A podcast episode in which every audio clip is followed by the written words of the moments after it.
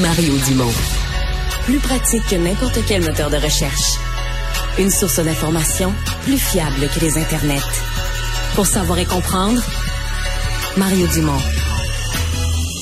Ah, il y a une entreprise de biotechnologie qui est basée à Québec, il y en a pas mal là-bas, qui vient de lancer une étude clinique chez l'humain pour tester un vaccin contre l'allergie au chat. Et là, vous voyez venir euh, vaccin, allergie. Il y a tellement de problèmes d'allergie ces années-ci, ça, ça, donne peut-être de l'espoir. Le docteur Guy Tropper est vice-président principal affaires médicales chez Angani. Bonjour. Bonjour, Mario. Euh, euh, Parlez-nous de ce, de ce vaccin. Euh, qu'est-ce qu'il euh, qu'est-ce qu'il fait? Qu'est-ce qu'on espère qu'il fasse? Qu'est-ce qu'on vérifie dans ses essais cliniques? Ben, la problématique de l'allergie au chat, ça touche beaucoup de monde, facilement une personne sur huit euh, au Québec. Je le sais parce qu'on avait des chats chez nous avant, il y a bien de la visite pour qui c'était un problème.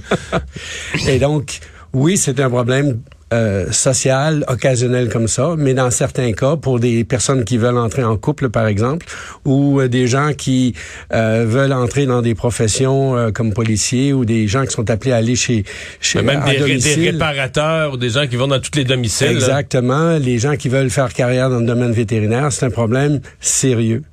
Maintenant, la seule façon qu'on avait jusqu'à maintenant de changer le cours de la maladie allergique passait par des injections hebdomadaires euh, pendant plusieurs années avec des risques. Donc, un une approche qu'on appelle la désensibilisation. Et là, Angani arrive non seulement avec un nouveau produit, mais un nouveau produit d'une nouvelle catégorie de produits. Un vaccin. c'est un vaccin thérapeutique. Donc, un vaccin, habituellement, on associe ça à la prévention. Dans le cas qui nous occupe, la personne, elle est allergique et le vaccin va venir réenligner, si vous voulez, son système immunitaire pour lui réapprendre à, à- à répondre Une, correctement. une allergie en soi, ben, corrigez-moi, mais une allergie en soi, c'est une réaction un peu inutile du système immunitaire.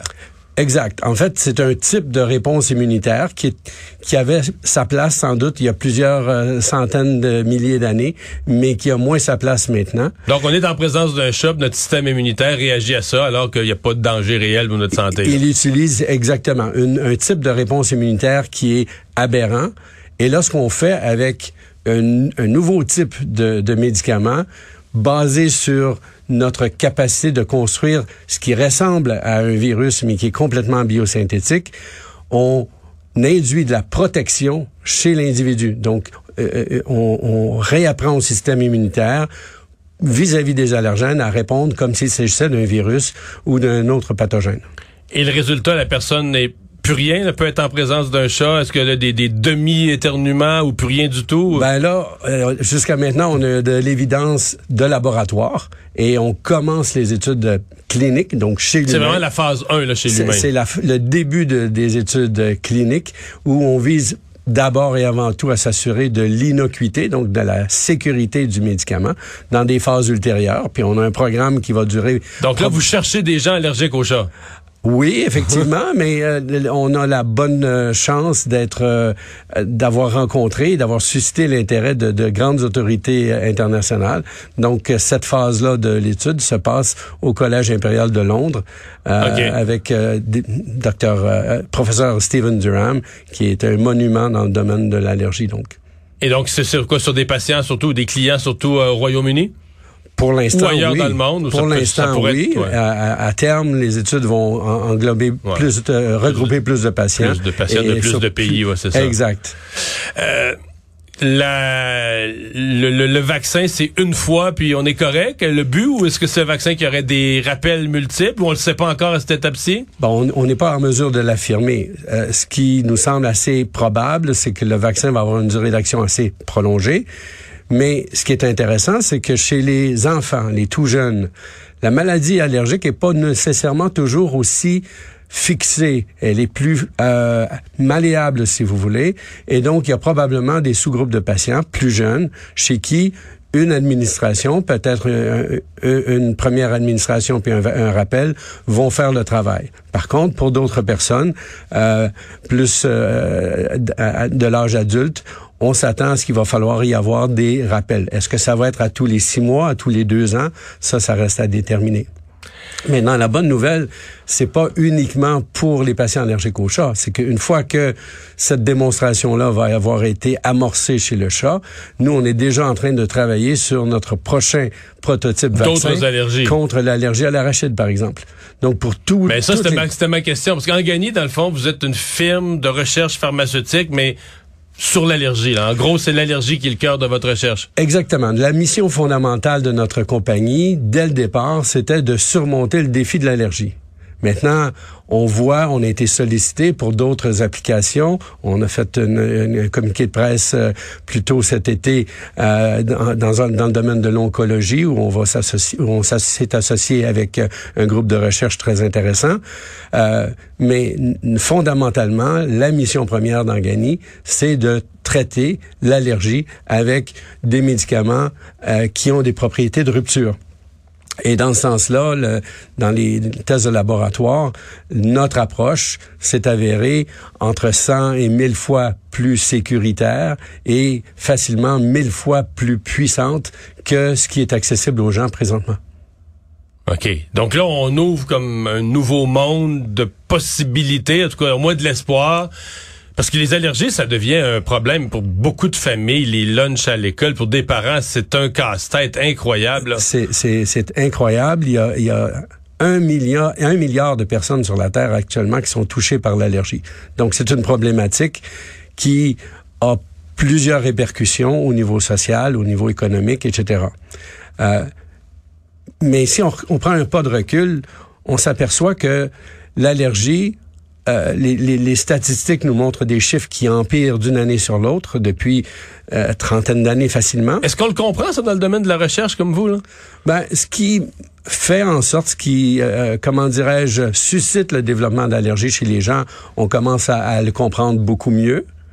Maintenant, le, le corollaire de ça, c'est que l'approche de désensibilisation et à plus forte raison les approches de traiter seulement les symptômes ou de dire aux gens débarrassez-vous de vos, chats, ben ça fait pas partir l'allergie. Donc si on veut vraiment au point de vue sociétal, économique, prendre le contrôle sur la dynamique de l'allergie, ben il fallait hmm. changer de registre. Et ça c'est la bonne nouvelle qu'un groupe de chez nous ici au Québec, mais en collaboration avec une belle équipe aussi euh, de développement à Val-de-Reuil en Normandie, ben, on arrive avec quelque chose vraiment euh, remarquablement différent de ce qui se fait. Vous parlez d'équipe, combien de chercheurs chez vous, chez Organi?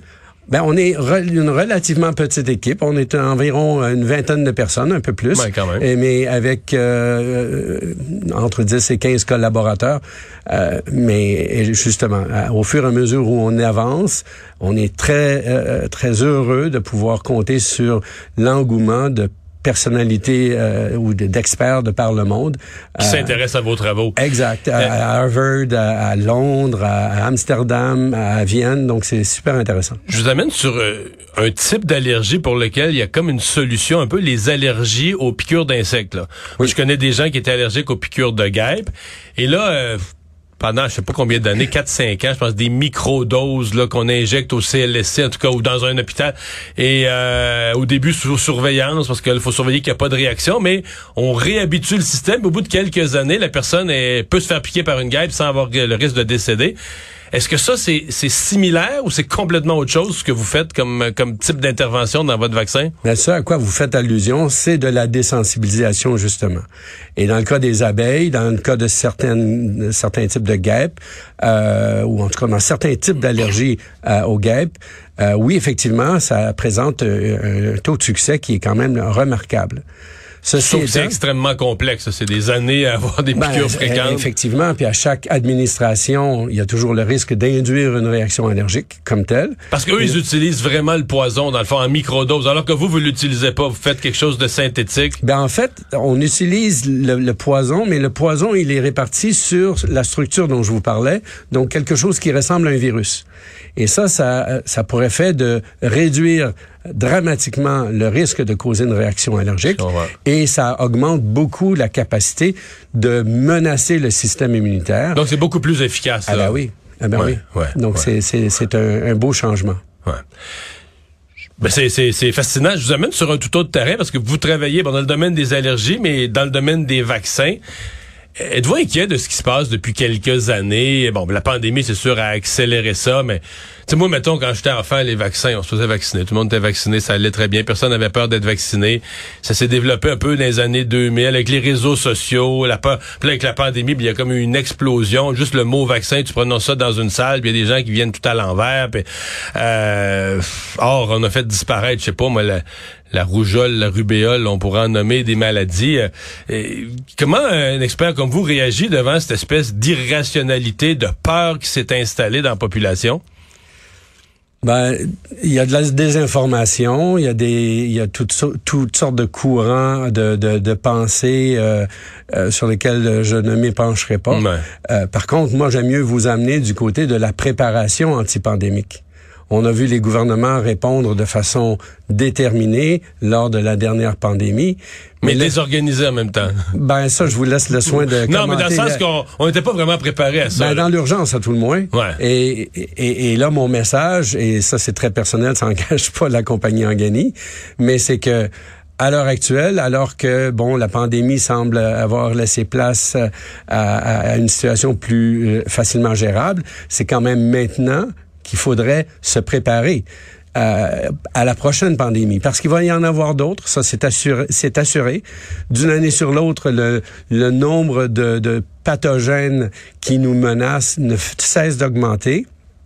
Et de la même façon, pour l'autosuffisance en matière de médicaments, et vous savez, vous avez vu à quel point ça peut être crucial en, temps de pandémie, autant que du simple point de vue économique, on a un intérêt à développer chez nous l'expertise et la capacité de répondre efficacement, non seulement en développant un nouveau médicament, mais en étant en mesure de le produire à large échelle avec la bonne technologie pour le faire et préférablement des technologies dont on est capable de contrôler le, le, coût efficacement. Et là, si vous euh, si vous avez une autre demi-heure, trois quarts d'heure, je pourrais vous parler de, de, celle qu'on utilise. mais ma, ma réflexion à moi, je me suis rendu compte un jour sur les vaccins. Je me suis rendu compte un jour que, par mes enfants savent pas c'est quoi la polio, connaissent pas le mot. Mes grands-parents avaient des amis, des amis d'école, des gens de leur âge, la polio, qui venaient toutes croches, là, puis des membres toutes difformes. Mes parents ont connu ça, mais même pour mes parents, c'était plus des vieux. Les autres, ils arrivaient. Et donc, comme si les vaccins sont victimes de leur succès. Les vaccins ont fait disparaître des maladies de telle sorte qu'aujourd'hui, on a plus peur du vaccin que de la maladie parce que la maladie, on la sait plus. Si on les revoyait, là, ces personnes qui ont fait, ils sont pas morts de la polio, ils ont fait leur vie avec des membres. Tu moi, je me souviens, il y en avait un à l'église de chez nous dans le village. Un monsieur était tout croche, mais ils ont passé leur vie, ont souffert toute leur vie de déformation de leurs membres dû à une maladie mais dont on n'a plus peur parce que les vaccins l'ont éliminé de notre société. C'est un peu fou, hein? C'est certainement un constat qui, qui, qui mérite d'être euh, mis en lumière. Par contre, je vous ramène à, à, à, à l'annonce qu'on fait présentement. On est une petite compagnie avec une annonce très intéressante qui doit susciter de l'espoir. Il faut marcher avant de courir, bien entendu, mais dans la mesure où notre vaccin, au fil du développement clinique, euh, confirme ce que les tests en laboratoire nous, nous promettent, euh, mais je pense que non seulement pour l'allergie, mais aussi dans d'autres domaines comme l'oncologie puis les maladies infectieuses, on pourra avoir de belles nouvelles à vous On a vraiment plus de temps. Essayez juste de nous placer sommairement sur l'échelle du temps. mettons que vos affaires vont bien, phase 1 des études cliniques, ensuite on va vers une plus grande population. En quelle année, mettons, on pourrait rêver là, de... Pendant juste le chat, oublions tout pendant juste le chat, en quelle année on pourrait penser déployer une vaccination disponible pour ça? Raisonnablement entre 4 et 6 ans de maintenant. Donc, 2027, ah euh, ça, ça serait pousser le bouchon un peu. 2028, plus probablement. Euh, il y a toutes sortes de considérations réglementaires. Les, les autorités comme la FDA, Santé Canada, etc., euh, commencent à devenir plus ouvertes à certaines façons de faire qui pourraient nous permettre de, des démonstrations cliniques plus rapidement. Mais Donc, un 4 à 6 ans, et c'est ouais, le genre ben, d'horizon. Exactement. Et c'est toujours question de trouver les fonds et les partenariats qui vont nous aider dans ce sens-là. À, à cet égard, je dois dire que le gouvernement du Québec nous a appuyés, puis c'est très apprécié. Merci d'avoir été avec nous. Euh, Au plaisir. Merci beaucoup. Au revoir.